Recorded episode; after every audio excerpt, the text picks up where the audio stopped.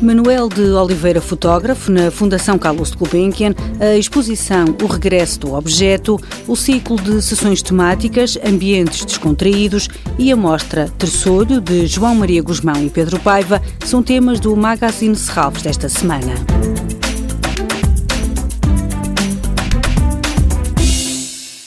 A exposição Manuel de Oliveira, fotógrafo, viaja de Serralves até à Fundação Calouste Gulbenkian. São mais de 100 fotografias a preto e branco, produzidas entre o final dos anos 30 e meados dos anos 50 e que revelam uma nova faceta do realizador.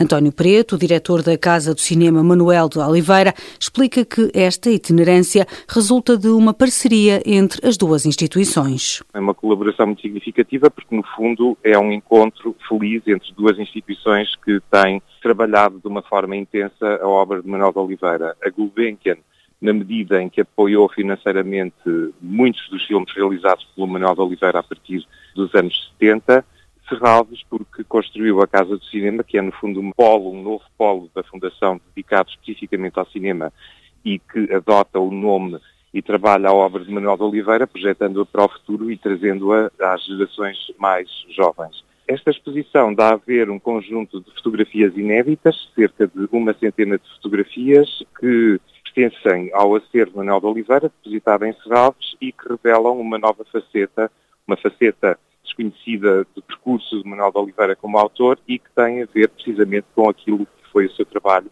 ao longo das décadas de 30, 40 e 50 no âmbito da imagem estática. Fotografias que também ajudam a compreender o percurso de Manuel de Oliveira no cinema. São imagens com um grande rigor de composição, com uma grande atenção à teatralização dos objetos, portanto, à elaboração de naturezas mortas que têm uma possibilidade de apreensão estética, mas que ao mesmo tempo traduzem igualmente ideias abstratas. São fotografias de paisagem, são fotografias atentas à realidade social, são fotografias que, em alguns casos, se relacionam com projetos fílmicos em que o Manuel de Oliveira, à época, trabalhava. Manuel de Oliveira, fotógrafo, na Biblioteca de Arte da Fundação Carlos de Gulbenkian, de 29 de outubro a 17 de janeiro.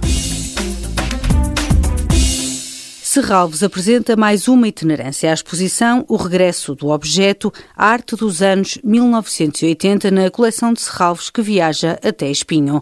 Esta mostra apresenta trabalhos de artistas portugueses e estrangeiros que sedimentaram os seus discursos artísticos nos anos 80. A exposição inclui obras de Ana Jota, António Campos Rosado, Bárbara Kruger, Joaquim Bravo, Manuel Rosa, Maria José Aguiar, Patrícia Garrido, Rui Chaves, Chaves, Rui Sanches, entre muitos outros. O regresso do objeto no Museu Municipal de Espinho para ver até 8 de janeiro.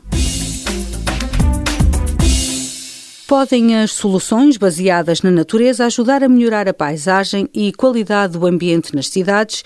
É o tema do próximo ciclo de conferências Ambiente Descontraído que se realiza esta quinta-feira. As soluções baseadas na natureza promovem o uso sustentado dos ecossistemas, a saúde e o bem-estar públicos. Entre os muitos exemplos da sua utilização em contexto urbano, contam-se a instalação de fachadas verdes, zonas úmidas, plantações de bosques e aproveitamento de de água da chuva, estruturas que fomentam a biodiversidade dos ecossistemas e criam zonas de lazer para a população. O encontro está marcado para esta quinta-feira, às 18 horas, na Biblioteca de Serralves. O acesso é gratuito, mas com inscrição obrigatória.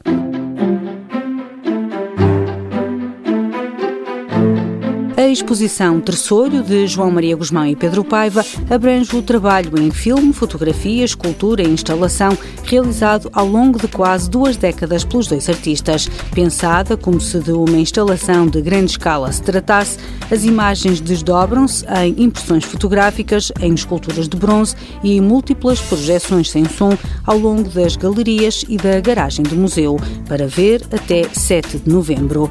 Toda a programação pode ser consultada em serralves.pt ou na página da Fundação no Facebook. Este programa pode também ser ouvido em podcast.